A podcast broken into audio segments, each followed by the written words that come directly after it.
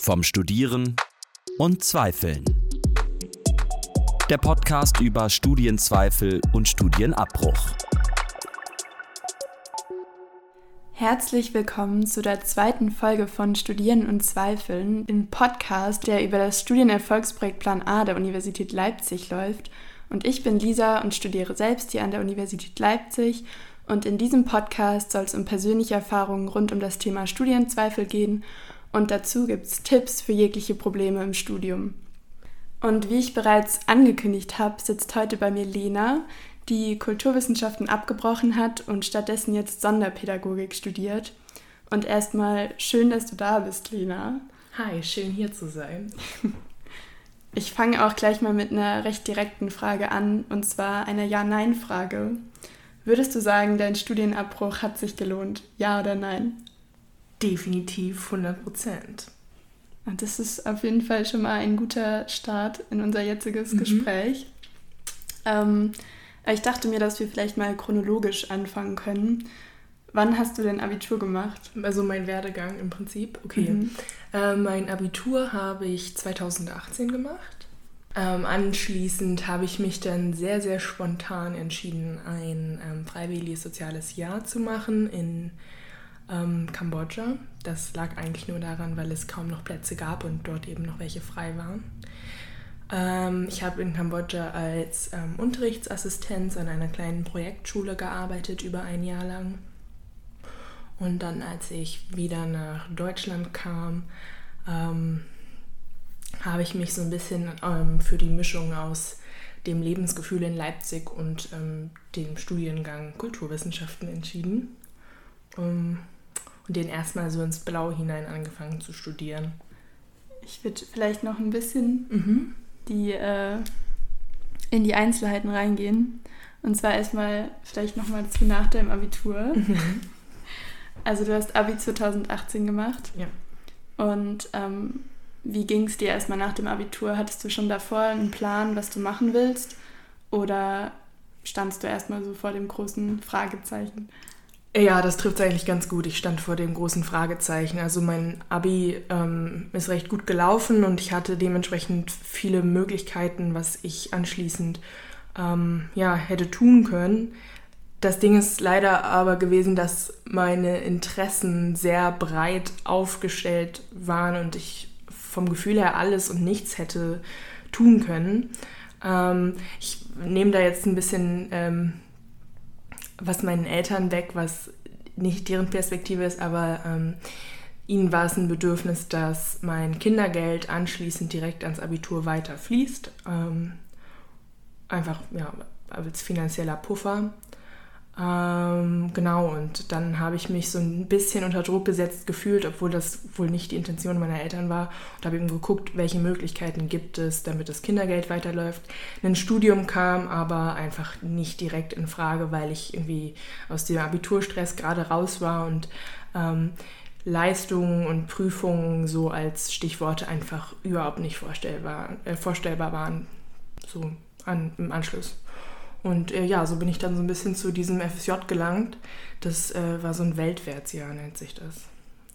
Und ähm, da hatte ich mir irgendwie eigentlich gar nicht so viel vorgestellt und wurde dann so ein bisschen überrumpelt, als ich dann äh, in Kambodscha angefangen habe zu arbeiten und zu leben. Ähm, ja, und möchte rückblickend aber das ganze Jahr auf keinen Fall missen und habe ähm, da sehr, sehr viele Erfahrungen gesammelt und Menschen kennengelernt ähm, und Perspektiven gewonnen, die ähm, ja, mich einfach zu einem nochmal anderen Menschen gemacht haben, auch wenn das jetzt ein bisschen pathetisch klingt. Ja. Und waren deine Eltern dann damit einverstanden? Nein, mein Vater ist total aus, also was heißt ausgerastet, halt in, in seinem Rahmen so. Er hat ähm, gedacht, dass ich ähm, mir Kambodscha ausgesucht hätte, um sie zu provozieren. Weil das ähm, Land 79 ähm, erst angefangen hat, eine Agrardiktatur hinter sich zu lassen und dementsprechend einfach noch nicht dem Sicherheitsverständnis entspricht, das mein Vater eben sich wünschen würde für mich oder sich gewünscht hat für mich. Und auch meine Mutter fand das ähm, so semi-optimal, dass ich mich dafür entschieden habe. Aber hat dich das dann sehr beeinflusst? Also ging es dir schlecht damit oder konntest du dich ganz gut freimachen von, deren, also von den Erwartungen deiner Eltern? Äh, also ich habe das Gefühl, ich laufe gerade so ein bisschen auf Glatteis, weil ähm, meine Eltern eine ganz andere Perspektive haben als ich. Ähm, und ich würde schon sagen, dass ich mich nicht so sehr frei machen konnte, wie ich das rückblickend vielleicht gewollt hätte. Ähm, ich kann mir vorstellen, dass ich eben auch äh, reisen gegangen wäre, also ähm, durch verschiedene Länder mit einem Rucksack, wenn ähm, da eben nicht die Gefahr bestanden hätte, dass mein Kindergeld nicht mehr ähm, in mhm. unsere Familie kommt. So.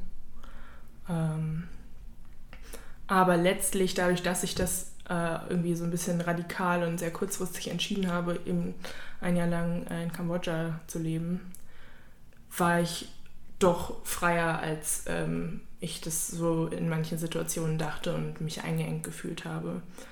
Ähm, das war einfach ja, eine hundertprozentige Gratwendung. Deswegen mhm. war es schon auch ja, frei. Ähm, okay, das heißt, du hast schon gesagt, dass ähm, freiwillige soziale Jahr war für dich sehr schön und sehr gut. Hat dir das auch geholfen, dich dann danach zu entscheiden, was du machen möchtest? Oder war das für dich dann nach dem Auslandsjahr klarer? ähm, jein. Also ich bin auf jeden Fall äh, in das Jahr gestartet mit der Erwartung, dass ich am Ende klarer sehen würde und ähm, auf jeden Fall irgendwie sich am Horizont dann so eine, ein weiterer Bildungs- oder Berufsweg für mich abzeichnen würde. Das war nicht so. Also ich habe mich auf Kulturwissenschaften beworben, da war ich noch in Kambodscha und habe das eigentlich hauptsächlich, wenn ich mal ehrlich bin, gemacht, weil das Wort Kultur drin steckt und ich halt irgendwie gerade in so einer komplett anderen Kultur war und eigentlich das Wort selber auch gar nicht definieren konnte, wenn ich so rückblickend äh, nachdenke. Ähm, ja, und dann gab es noch andere Städte in Deutschland und äh, andere Studiengänge, die ich auch einfach mal angepeilt habe und geguckt habe, ob ich angenommen werde. Ähm, ja, und das, also nein, das war eigentlich, eigentlich was überhaupt nicht klar für mich. Ich war am Ende ein bisschen ja schon auch enttäuscht und dachte sehr gut, ich mache das jetzt einfach mal, weil mir nichts Besseres einfällt. Aber es war nie so, dass ich dachte, jetzt Kulturwissenschaften, das ist der Weg. Ähm, damit werde ich was. War es für dich denn klar, dass du studieren willst? Oder hast du dich auch mal informiert über eine Ausbildung oder irgendwas? Mm, ich habe äh, tatsächlich auch mich parallel versucht, auf Ausbildungsplätze zu bewerben, als ich in Kambodscha war. Mm. Das Problem ist da ein bisschen, dass äh, ich glaube ich als ähm, weiblich äh, Person und als Abiturientin mit einem sehr guten Schnitt die dazu noch im Ausland sitzt und nicht persönlich zu Vorstellungsgesprächen erscheinen kann, für viele ähm, Ausbildungsbetriebe nicht so richtig in Frage kam. Ich hatte nämlich überlegt, Tischlerin zu machen. Und ähm, ich kann auch verstehen, dass äh, schnell der Eindruck entsteht, dass das aus so einer romantisierten Sicht heraus passiert, dass man irgendwie ja, mit Holz arbeiten möchte und mit den Händen schafft und letztlich nicht so die Realität des Tischlerinnenberufs sieht, die es ist. Und deswegen ähm, ist das leider nichts geworden obwohl ich ähm, ja, das mir hätte irgendwie auch vorstellen können. Okay, das heißt, es ist dann Kulturwissenschaften geworden. Hast du dich dann zu dem Moment, wo du dich entscheiden musstest, überhaupt schon bereit gefühlt für ein Studium oder überhaupt bereit gefühlt für diese Entscheidung, was du mal machen möchtest? Nein, habe ich nicht. Also ich weiß noch, dass ich ähm, dass ich meine, wie nennt man denn das, äh, die Unterlagen in den Briefkasten geworfen habe, die bestätigen, dass ich den Studiengang annehme, also die Immatrikulationsunterlagen, genau. Und dachte so, okay, das ist es jetzt also, fängst jetzt an, mal gucken, was passiert, mach dir keinen Stress, du kannst auch wieder abbrechen in einem Jahr, wenn du merkst, das ist es nicht. Äh, irgendwas fängst du jetzt einfach an. Aber es war völlig unklar und äh, undefiniert, ohne Ziel. Du hast ja auch eben schon gesagt, du hast es angefangen, weil das Wort Kultur drin steckt ja. und du jetzt irgendwie reisen warst. Ähm, das heißt, wie gut warst du eigentlich informiert über die Inhalte, als du dich dafür entschieden hast? Na, ich habe schon mal in den Studienführer reingeguckt und ähm, ich, ich habe mir also die Beschreibungen auf der Website der Uni Leipzig durchgelesen und auch andere kulturwissenschaftliche oder ähm, ja, was waren das noch? Kulturanthropologie habe ich auch mich an anderen Unis äh, für interessiert. Ähm, ja, ich habe einfach nur diese ist ja ein bisschen wie so ein Klappentext von einem Buch immer, finde ich. Also ist ja schön und gut, was außen auf dem, auf dem Cover steht, also auf der Website. Aber was dann letztlich drin steckt, ähm, finde ich, konnte ich jetzt nicht so vorhersehen. Also ich habe mich so mittelmäßig informiert. Ähm, ja, man muss ja auch sagen, ich studiere auch Kulturwissenschaften. das habe ich ja in der ersten Folge schon gesagt. Ich glaube, das ist wirklich ein Fehler, den viele Leute machen, auch, dass sie das mit Kultur verbinden, entweder im Sinne von vielleicht Kulturen oder auch Hochkultur und am Ende ist es eigentlich ja sehr geisteswissenschaftlich und versteht Kultur eher in so einem weiteren Verständnis. Und ich glaube, wenn man das nicht unbedingt weiß, dann kann einen das sehr überraschen, wenn man das Studium anfängt.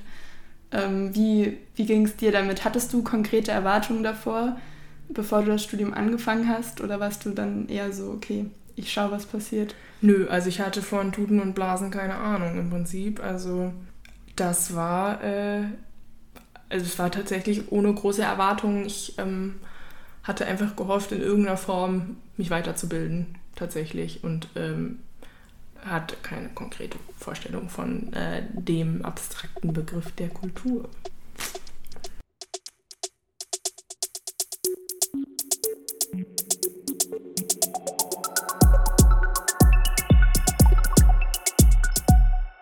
Okay, das heißt, ähm, im Oktober 2019 ging es dann los für dich mit Kulturwissenschaften. Ja. Und wie ging es dir so die erste Woche? Wie hast du alles wahrgenommen? Wie hast du dich gefühlt? Na, also ich glaube, wie das so ist in solchen Situationen, war alles neu und aufregend. Ähm, und ich hatte auch sehr viel Spaß dann letztlich daran, ähm, ja, meine KommilitonInnen ein bisschen kennenzulernen, irgendwie auch erstmal einen, einen Orientierungssinn in Leipzig, in den Universitätsgebäuden aufzubauen. Ich weiß noch, dass ich äh, mich am ersten Tag verfahren habe, als ich zum Institut musste, also ähm, zur Geisteswissenschaftlichen Fakultät. Ähm, und natürlich waren jetzt auch so dann so eine Ersti-Kneipentour dabei und ich bin sogar mit auf eine Ersti-Fahrt gefahren. Das war total schön. Ich habe dann auch ähm, ja so eine Handvoll Leute gefunden, die ich ähm, irgendwie cool fand, mit denen ich mich dann angefangen habe, auch mal privat zu treffen. Und ähm, ja, ich werde jetzt nicht so direkt sehr extrovertiert und habe mich in größere soziale Gefüge reingestürzt, sondern war auch vorsichtig, weil ich auch einfach noch ein bisschen ja mit so einer Art ähm, Nachwirkung oder auch einem, ja, einem Kulturschock äh, zu kämpfen hatte, den ich mir irgendwie natürlich aus Kambodscha mitgebracht hatte. Oder nee, das wäre dann der Reverse Kulturschock sozusagen, mhm. ähm, wieder in Deutschland zu sein. Ja, unterm Strich war es aber eine tolle erste Zeit und die möchte ich nicht missen, insbesondere deswegen, weil die eben durch ähm, die Corona-Semester flach gefallen ist für andere Erstis. Und ähm, das ist einfach eine extrem wichtige Zeit, glaube ich, um ähm, ja, ein soziales Fundament im Studium so aufzubauen. Das heißt, auf der Ebene hat es für dich eigentlich sehr gut funktioniert mit Kulturwissenschaften, Super. von deinen Leuten her hat alles gepasst? Ja, also natürlich hat nicht alles gepasst. Äh, das Leben wäre langweilig ohne Reibungspunkte. Äh, ich habe natürlich auch schon die ein oder anderen Menschen kennengelernt, wo ich dachte so, nee, tschüss. Also an die habe ich jetzt nicht so Interesse. Da ist irgendwie kein, kein Vibe, aber das ist, glaube ich, völlig normal. Und ähm, ja, dann habe ich angefangen, irgendwie zu studieren, Texte zu lesen und ähm, auch natürlich mich darüber auszutauschen mit meinen KommilitonInnen. Mal irgendwie bei einem Kaffee ähm, oder irgendwie im Park sitzen in der Sonne und ein bisschen schnacken über ähm, Kultur. Bourdieu. ja, Kultur im Generellen natürlich auch. Ähm, ja. Um, ähm, okay, das heißt, du hattest einen sehr schönen Start. Letztendlich hast du dich trotzdem dafür entschieden, das Studium abzubrechen. ähm, wann ging denn das bei dir los, dass du angefangen hast zu zweifeln, ob der Studiengang das Richtige für dich ist? Mhm. Ähm, ja, das äh, vielleicht kann man das ein bisschen in Etappen beschreiben. Also so nur schön finde ich das Studieren an sich definitiv nicht. Ich glaube, das ist so eine grundlegende Akzeptanz, die man während des Studierens erreichen sollte, dass es wirklich nie nur Zuckerschlecken ist, sondern auch immer ähm, trockene Anteile hat, durch die man sich durchbeißen muss und ähm, ja, Module, in denen Grundlagen gelegt werden, auf denen dann weiteres wissenschaftliches Arbeiten und Lernen aufgebaut werden muss. Ähm, ja, und ich habe direkt am Anfang schon so, ja, eine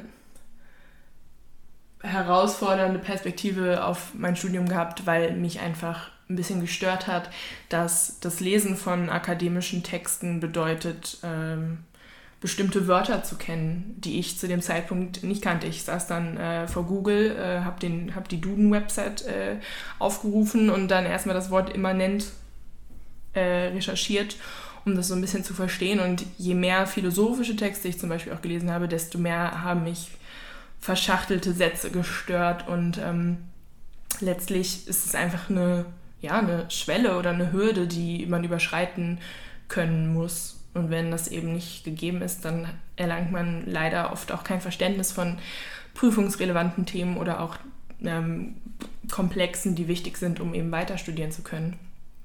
Das ähm, ja, hat mich vielleicht sogar ein Stück weit wütend gemacht. Also ich erinnere mich an eine Situation, da saß ich im Seminar, habe aus dem Fenster geguckt. Draußen äh, waren verschiedene Menschen auf einer Baustelle tätig, haben irgendwie, ich weiß nicht, die Kanalisation aufgerissen. Nee, sagt man das so? Ja, auf jeden Fall äh, mit, denke ich mal, systemrelevanten Rohren gearbeitet. Und ich habe gerade ähm, versucht, mit meinen KommilitonInnen über eine abstrakte philosophische Theorie zu diskutieren und äh, einen Konsens über einen bestimmten Satz einfach nur zu erlangen, wo ich mir dachte, was zum Geier machst du hier? Das ist irgendwie, also das führt dich gerade nirgendwo hin und irgendwie auch deine Mitmenschen nicht. Also ich habe einfach ähm, nicht so den Sinn manchmal gesehen in dem, was ich da gerade studiere und dementsprechend auch nicht mehr so die Motivation gehabt, mich mit bestimmten Inhalten auseinanderzusetzen. Zu dem Zeitpunkt war das aber noch nicht so ausgeprägt, dass ich irgendwie Abbruchgedanken hatte. Es war einfach eher so eine grundlegende kritische Haltung, die ich eingenommen habe die es mir schon auch erschwert hat, natürlich, ähm, mich auf meinen Hintern zu setzen und zu lesen, aber ähm, durch den Austausch mit irgendwie meinen neu gefundenen Freundinnen war das aushaltbar und ähm, für mich auch irgendwie dann normal, leider. Ja, ich kann mir auch vorstellen, wenn man eben KommilitonInnen hat, die man gerne mag, die einen mitziehen, dass das dann gar nicht so groß wird. Jetzt hast du aber ja im Oktober 2019 angefangen und dann im März, Februar, März 2020 ging es ja los, also quasi mit deinem zweiten Semester mit Corona. Wie hat dich das beeinflusst in Bezug ja, auf deine Studienzweifel? Hm. Das war schon äh, wie ein Gong. Ne? Also da war es einfach so eine richtig ungute Kombi aus ähm, alleine vorm Laptop sitzen und sich mit Inhalten auseinandersetzen müssen. Ähm, sozial äh, insofern isoliert sein, als dass man eben keine physischen oder sehr begrenzt nur noch physische Kontakte hatte. Und ähm, da ist mir irgendwie langsam klar geworden, dass mich die Inhalte des Studiums nicht so sehr faszinieren, wie sie das müssten, damit ich ähm, ja alleine damit äh, mich befasse. Und es wäre definitiv die Zusammenarbeit und das gegenseitige ähm, Lernen und Inspirieren gewesen, was ich mit meinen Kommilitoninnen hatte, was mich da gepusht hätte, irgendwie beizubleiben. Letztlich habe ich aber einfach äh, angefangen, direkt nach den ersten Veranstaltungen im zweiten Semester ähm, komplett meine Aufgaben schleifen zu lassen. Also ich habe sehr, sehr, sehr wenig gemacht und es wurde dann immer weniger, bis ich gar nichts gemacht habe. Und ähm, kurz vor der Prüfungsphase des zweiten Semesters ähm, musste ich mir eingestehen, dass ich überhaupt nicht gewappnet war und äh, definitiv nicht äh, hätte irgendwie bestehen können. Wie war das dann für dich, das deinen Eltern zu sagen oder wie haben die darauf reagiert? Na, die haben, äh, ich muss dazu sagen, ich war auch sehr lange bei meinen Eltern, wie das, glaube ich, vielen Studierenden gegangen ist ähm, im ersten Lockdown. Und die haben natürlich irgendwann schon gerafft, dass ich wenig mache und ähm, irgendwie mich nicht mit studentischen äh, Aktivitäten befasse, sondern viel zu lange schlafe und äh, einfach irgendwie Serien gucke oder so. Und das ist ähm, ja natürlich aus der Perspektive meiner Eltern nicht so schön gewesen und das haben sie mir auch mitgeteilt. Ähm, letztlich hat dann meine Mutter mit mir die Vereinbarung getroffen, dass ich mich noch für ein Modul richtig reinhänge und da Inhalte nachhole und eine Prüfung schreibe. Das habe ich letztlich nicht gemacht, ähm, weil ich auch da irgendwie gar keine Motivation mehr gefunden habe. Ich muss vielleicht dazu auch noch sagen, dass ähm, mich so die weltweite Pandemiesituation auch psychisch ähm, irgendwie umgetackelt hat. Also ich, ich war so mit einer Art von, also wie viele von uns, denke ich, mit einer Art von Instabilität konfrontiert, die irgendwie viele Dinge in Frage gestellt hat und meine Motivation hat noch mehr schwinden lassen, als es vielleicht ohnehin schon der Fall gewesen wäre. Ähm, also auch ohne, ohne eine Pandemie. Ich hatte auch das Gefühl, dass ähm, es besonders schwierig war, auch für Menschen, die sich gerade in so einer Umbruchsphase irgendwie befunden haben, dass man irgendwie nicht weiß, wie es weitergeht und dann hat man eine wirtschaftliche Lage oder eine generelle ja, Weltlage. Es sind immer viele Aspekte, die zusammenkommen. Ich war ja. zu der Zeit auch auf Wohnungssuche. Das war auch nochmal echt schwierig. Dann irgendwie privat hatte ich irgendwie mit Unsicherheiten äh, in meiner Beziehung oder naja, ne, äh, zu kämpfen. Äh, und wenn dann sich so Sachen anhäufen und äh, viel zu viele Faktoren ein Studium äh, beeinflussen, das ohnehin vielleicht schon nicht so das Gelbe vom Ei ist, was den Inhalt betrifft, ähm, ja, dann, äh, dann kommt man ordentlich ins Schwanken und Zweifeln. Und das war bei mir auch der Fall, sodass ich äh, angefangen habe, diese Tests, also wo man einfach nur Häkchen setzen muss, im Internet zu machen, um zu gucken, wie ähm, real und äh, ja, ähm, wichtig meine Zweifel sind, also inwiefern ich mir überlegen sollte, ob ich vielleicht doch wirklich abbreche. Und was kam raus? Also da war so ein äh, roter Balken. Ich glaube, dass, also man hatte so, es gab so Bereiche halt äh, in grün, gelb und rot und bei mir war hauptsächlich alles rot. Ähm, und das äh, Hauptergebnis war, dass ich keine intrinsische Motivation für mein Studium besitze. Intrinsisch bedeutet übrigens sowas wie innewohnend, also in mir drin, äh, war, es kam aus mir keine Motivation heraus äh, für mein weiteres studentisches äh, Tun in den Kulturwissenschaften. Und ähm, äh, dann war da noch der Hinweis, ich solle doch bitte mich mit einer Studienberatung in Verbindung setzen. Ja. Und hast du das gemacht? Jein. Also ich habe ähm, per E-Mail, es war ja noch ähm, alles in Distanz, einen Telefontermin vereinbart mit äh, einer Studienberatung, äh, Beraterin hier in Leipzig. Äh, den habe ich aber verpennt. Und deswegen kann ich darüber auch gar nicht viel sagen. Das hat sich dann leider aber für mich einfach noch ein bisschen qualvoll hingezogen ähm, mit der Entscheidung, was ich nun tue. Letztlich war es aber auch nicht so schlimm, glaube ich, dass ich die Beratung nicht gemacht hätte, äh, habe. Ähm, war es denn so für dich, dass du das Gefühl hattest, du kannst dich Freundinnen oder Vertrauenspersonen anvertrauen und ähm, hattest da irgendwie einen Raum darüber zu sprechen oder war das für dich schwierig, dir das einzugestehen, dass du abbrechen möchtest? Mm. Es war definitiv schwierig, weil ähm, ich denke, ich denke, ein Abbruch von, von etwas, das in unserer Gesellschaft als sehr wichtig betrachtet wird, nämlich einen äh, Berufsweg oder ein Bildungsweg äh, ist, ist immer schwierig. Ähm, und trotzdem würde ich sagen, ich hatte äh, Ansprechpersonen in meinem Umfeld mit einem fetten Aber, und das ist jetzt auch wieder pandemiebedingt. Ähm, das Ganze war digital und ähm, sozial sehr beschränkt. Wenn ich mit ähm, einem Mensch unter vier Augen rede oder auch in einem Raum bin und mit mehreren Menschen rede, ist es eine offenere Atmosphäre, die mehr Intimität und das Ansprechen von persönlichen Problemen zulässt, als jetzt ein Telefonat oder auch ein Videocall. Das ist einfach nicht dasselbe und deswegen hatte ich nicht genug Raum zum Ansprechen, ähm, würde ich sagen. Unterm Strich war es aber dann doch genug, weil ich äh, mich irgendwie draußen dann zum Spazierengehen treffen konnte mit äh, diversen Menschen, die mich schon länger kennen und darüber reden konnte. Ähm, genau. Hättest du dir dann mehr Unterstützung gewünscht, vielleicht von Seiten der Uni oder auch generell Beratungsangebote mehr Räume, wo sowas besprochen wird oder mm. nicht?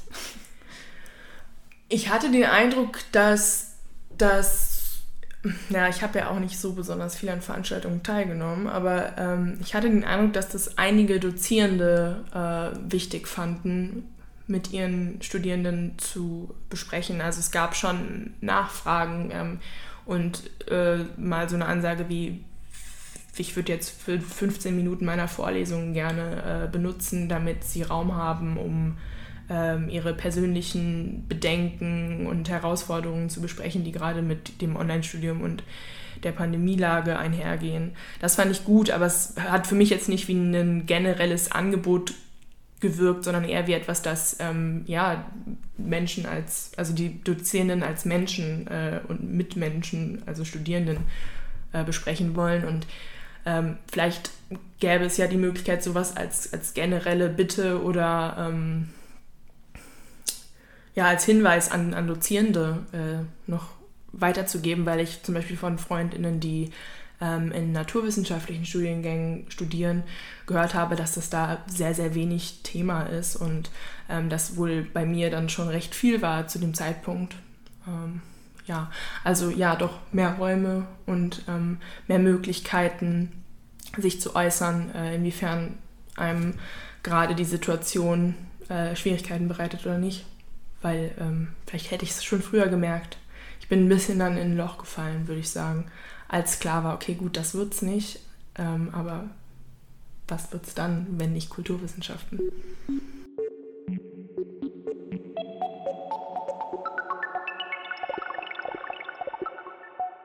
Wie ging es für dich denn dann weiter? Du hast gerade gesagt, du warst in einem Loch. ja. Was hat dir geholfen, da rauszukommen? Oder wie hast du dann die Zwischenzeit genutzt? Ja, also ich, mm, ich glaube, es ist wichtig, an so einer Stelle ehrlich zu sein und ähm, tatsächlich auch zu sagen, dass ich einen Arschtritt brauchte. Also meine äh, zwei besten Freundinnen haben dann ähm, mit mir geredet und gesagt, dass sie sich irgendwie ein bisschen Sorgen um mich machen, weil ich auch einfach sehr, sehr antriebslos war zu der Zeit. Und ähm, ja, die haben halt Tacheles mit mir geredet, so, ähm, ey Mädchen, was ist los mit dir? War so ein bisschen die Frage, so kennen wir dich nicht, du äh, bist gerade irgendwie komplett ziellos unterwegs und ähm, das war bei mir dann schon so, ein, ja, so, so eine Art Weckruf und ich habe erstmal geguckt, was ich äh, statt Studieren machen kann über die nächsten Wochen und Monate, weil das Semester ja schon auch noch ein bisschen ja, sich zog und äh, die Semesterferien auch noch anstanden. Also mh, hatte ich irgendwie auf einmal sehr viel Zeit dadurch, dass ich dann nicht mehr studiert habe und auch das, was meine Mutter von mir wollte, nicht gemacht habe, also wenigstens ein Modul zu bestehen. Ähm, ja, ich habe mich äh, für Ehrenämter beworben. Also ich habe bei mir in meiner Heimatstadt in einem kleinen Laden angefangen ähm, zu arbeiten und ja, da an allen möglichen Ecken und Enden mitzuhelfen, wie der Schaufensterdekoration oder Kaffee für Kundschaft zubereiten, ähm, Plakate gestalten, Waren äh, überprüfen, so ein Krams halt. Und ähm, das war äh, schon mal etwas. So richtig ausschlaggebend war tatsächlich dann äh, eine Kinderbetreuung für einen Feriencamp, die ich gemacht habe, also wo ich mich auch beworben habe und angenommen wurde. Ähm, genau, da habe ich einfach gemerkt, dass mir das sehr viel gibt, mit diesen Kindern zusammenzuarbeiten, die alle ähm, auch ja, einen Förderbedarf mit sich gebracht haben. Die, kommen, äh, die kamen alle aus einem Pflegekontext. Also ähm, da bin ich drin gelandet, irgendwie sehr spontan über eine Website und habe äh, hab auf jeden Fall eine neue Orientierung und auch ja, letztlich einen Zeitvertreib gehabt im und restlichen Semester.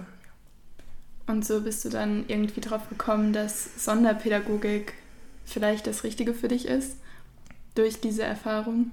Mm, ja, also ich glaube, ich hatte am Anfang schon mal gesagt, dass ich so ein bisschen ein Problem damit hatte und habe, ja, beides eigentlich, dass mein Interessenspektrum sehr breit ist und ähm, Sonderpädagogik war so ein Studiengang, äh, von dessen Existenz ich bis Anfang meines Studiums gar nichts wusste. Ich habe den letztlich kennengelernt über einen Kumpel, der das zu der Zeit studiert hat, allerdings auch abgebrochen. Ähm, und dann hat mir noch eine andere Freundin erzählt, wie ähm, so Fächer und ja, Kombinationen innerhalb des Studiums möglich sind, also Sonderpädagogik. Und da habe ich gemerkt, dass das sehr viele Dinge von ähm, ja, so meinen Leidenschaften abdecken könnte. Also es war jetzt natürlich nicht klar, ich wusste auch wieder da, ne, es ist von außen ein Buch gewesen, ich dachte, sieht gut aus, Klappentext klingt gut. Ähm, äh, den Inhalt kannte ich nicht, ähm, hatte aber da viel mehr Hoffnung und äh, war irgendwie inspiriert, mich damit noch mehr auseinanderzusetzen und äh, bisher hat sich das auch tatsächlich bewahrheitet. Vielleicht kannst du noch mal gerade ausführen, wenn du das vergleichst, wie du dich gefühlt hast oder in welcher Verfassungslage du warst, als du dich für Kulturwissenschaften entschieden hast und wie es dir dann mit der Entscheidung für Sonderpädagogik ging. Kannst du da Unterschiede festmachen? Mm, ja, also bei Sonderpädagogik ähm, bin ich sehr enthusiastisch reingegangen. Also ich glaube, das war vielleicht so eins der wichtigsten Gefühle, die ich verspürt habe, als ich ähm, mich dafür beworben habe und angenommen wurde. Ähm, ich war äh, neugierig sehr, auch auf die Inhalte. Ähm, hatte auch das Glück, dass ich ähm, direkt im ersten Semester wirklich praktische Anteile hatte, dadurch, dass ich das Unterrichtsfach WTHS studiere.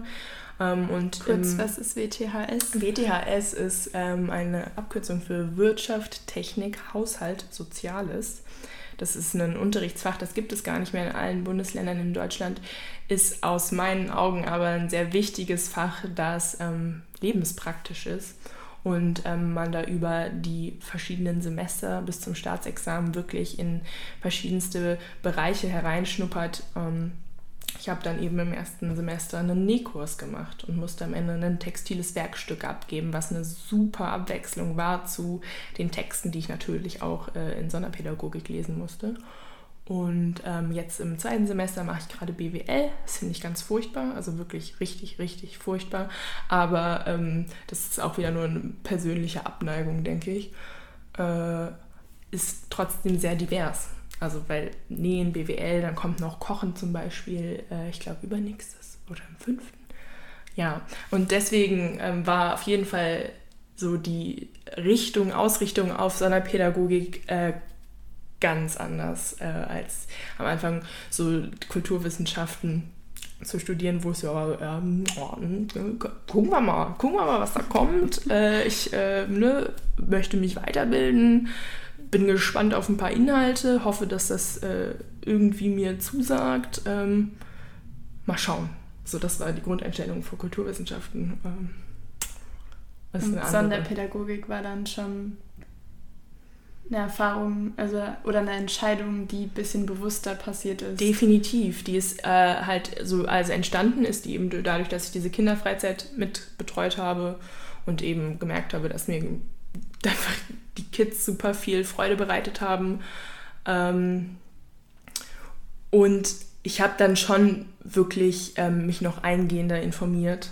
Ich habe äh, mir über ähm, Ecken auch zum Beispiel dann eine, ein Telefongespräch vereinbart mit einer Studierenden hier aus Leipzig, die im Semester über mir, also zwei Semester über mir ist und mir einfach dann freundlicherweise sehr, sehr viel über das Studium erzählt hat und alle meine Fragen nach ihrem Wissen beantwortet hat. Und da war auch sehr viel dabei, wie so, äh, ja, das weiß ich eigentlich gar nicht so genau, ähm, aber ich habe das auch studiert, das macht Spaß. Hat mir halt sehr, einfach ihre eigene Perspektive geschildert. Und wenn ich gerade so drüber nachdenke, wäre das auch eigentlich ein super Format und Angebot. Ich weiß nicht, ob das im äh, Bereich des Realistischen ist, äh, StudienanfängerInnen äh, Telefonate zu ermöglichen mit Menschen, die sich schon mitten im Studium befinden. Mhm. Ist leider immer sehr, wahrscheinlich nicht, ne? Ist eigentlich immer sehr individuell geprägt und perspektivisch unterschiedlich. Es könnte auch voll in die Hose gehen. Das stimmt natürlich, aber an sich schon schön, die Möglichkeit zu haben, mal diesen persönlichen Einblick zu bekommen und eben nicht nur den Text, den die Uni veröffentlicht als Beschreibung. Ähm, aber Gibt es etwas, was du jetzt angehenden Studierenden sagen möchtest, die sich jetzt vielleicht für Sonderpädagogik entscheiden, ähm, wo du sagst, darauf könnt ihr euch einstellen oder das wäre vielleicht gut zu wissen. Gibt es da irgendwas? Ja, ist ein Bombenstudiengang. Nein, also natürlich hat er auch Ecken und Kanten. Ähm, aber tatsächlich kann ich das fast jeder Person empfehlen, die sich äh, irgendwie vorstellen kann, später mit Kindern tätig zu sein und gleichzeitig auch daran interessiert ist, ähm, ja, auch auf einem niedrigschwelligen Niveau gesellschaftlich was zu bewegen, weil ich auf jeden Fall äh, das für mich am Horizont sehe und denke, dass mir der Studiengang da einiges mitgeben kann, neben auch Trockenem. Also ne, es wird auch trocken. So ist es. Es ist einfach so. Sonderpädagogik, Kulturwissenschaften und auch das, was ich sonst so höre, ist streckenweise trocken. Und ich bin, ich muss auch dazu sagen, ich bin auch erst im zweiten Semester. Das Ganze geht auf jeden Fall äh, fünf Jahre lang. Ne? Es ist ein Staatsexamen. Das heißt, da sitzt man lange dran und ähm, ich habe jetzt auch einfach noch nicht so den Erfahrungsreichtum, Reichtum, auf den ich zurückgreifen kann, um da wirklich Leuten was zu empfehlen, weil ich finde, das kann man nach einem zweiten Semester eigentlich noch gar nicht so genau sagen. Okay, dann danke schon mal für deine Einblicke in das Studium Sonderpädagogik. Ähm, du bist jetzt auf jeden Fall ein positives Beispiel dafür, dass ein Studienwechsel wirklich was bringen kann und wirklich positive Auswirkungen haben kann. Bisher schon. Bisher ja. schon, so wie das klingt. Mhm. Ähm, aber was würdest du sagen, hast du mitgenommen aus dieser Zeit, dein Studium zu wechseln und aus dieser Phase des Zweifelns? Gibt es da etwas, was du gelernt hast? Ja, schon.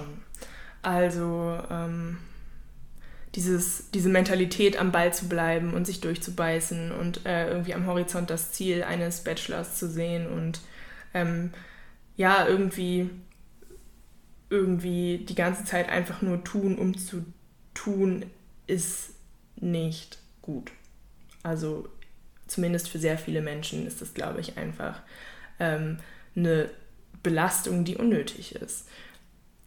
Wenn ein Studium mehr Plackerei und Arbeit und ähm, einfach negative Gefühle verursacht, als dass es Inspiration bietet, finde ich, ist das definitiv ein Grund abzubrechen und darüber nachzudenken, was Alternativen sein könnten. Und ähm, damit meine ich nicht, dass ein Studium durchgehend irgendwie bombastisch und inspirativ sein sollte, sondern wenn man es schafft, irgendwie eine überblickende Perspektive einzunehmen, trotzdem noch bereichernd sein sollte für einen selbst. Und ähm, das habe ich vorher so natürlich noch nicht gewusst und gesehen, auch wenn das jetzt vielleicht gar nicht so die krasse Weisheit ist, dass man, wenn, wenn man mehr leidet als äh, sich freut, aufhören sollte. Ja, wo du gerade schon von Weisheiten sprichst, ist das eine sehr gute Überleitung für das Ende unseres Podcasts. Ich habe das in der ersten Folge schon angekündigt, dass wir immer am Ende des Podcasts einen Kalenderspruch mitbringen. Ich habe das jetzt richtig verstanden. Du möchtest, du möchtest mir jetzt ein Zitat mitgeben. Genau, ich gebe dir jetzt ein Zitat aus meinem Kalender, der mhm. mir geschenkt wurde. Mhm. Und du sagst jetzt einfach mal, findest du gut, unterschreibe ich oder findest du nicht gut. So. Mhm. Einfach ganz einfach. Ich bin also, gespannt, ehrlich gesagt. Der erste Spruch ist auch ein Klassiker eigentlich.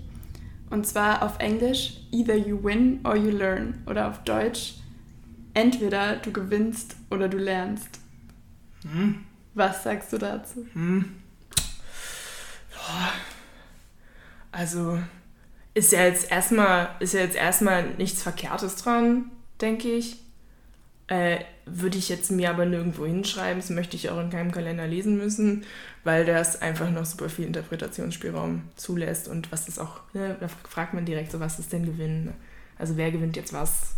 Das ist ja auch sehr glorifizierend. Das ist ja. nicht immer das, was man hören möchte, wenn man gerade eine schlechte Phase durchmacht. So, ey, komm. Äh, und lernen, also ich, das habe ich gelernt, man lernt nie nicht. Also, ähm, das stimmt. Man lernt schon immer was. Es ist nur nicht immer schön. So. Ja. Und gewinnen ist halt auch wirklich relativ. Deswegen finde ich den Spruch auf jeden Fall äh, nicht unterschreibenswert. Ja. Ist kein okay. cooler Spruch. Also die Seite reißen wir raus aus meinem Kalender. Ja, zerknüllen und dann. Die kommt weg. Dann Präzisionswurf in den Mülleimer. Okay. Obwohl natürlich Lernen wichtig ist. Ich glaube. Und Gewinn auch nicht schadet. Okay, ich glaube, zum Abschluss können wir zumindest sagen, dass wir von dir gerade was gelernt haben und es sehr schön war, dass du dich so geöffnet hast und so einen persönlichen Einblick in dein Leben gegeben hast. Dafür danke ich dir auf jeden Fall. Ich habe mich sehr gefreut, dass du da warst.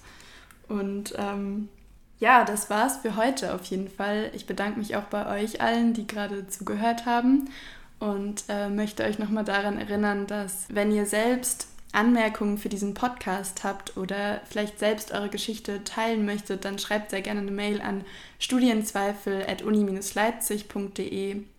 Da werde ich regelmäßig reinschauen und freue mich über eure Anmerkungen. Ansonsten werden wir neue Folgen immer auf Instagram ankündigen. Da könnt ihr auch gerne vorbeischauen, einfach auf der Seite von der Universität Leipzig. Die heißt Uni Leipzig auf Instagram. Ähm, und ja, dann geht es in drei Wochen weiter mit der nächsten Folge. Da werde ich mit Philipp sprechen. Und der hat ja diverse Wechsel auch schon durchgemacht, beziehungsweise Universitäten gewechselt. Und da freue ich mich auch schon drauf. Also, wenn ihr darauf auch gespannt seid, dann freue ich mich sehr, wenn ihr in drei Wochen wieder dabei wart. Dabei wärt. Äh, das war's von uns für heute und macht's gut.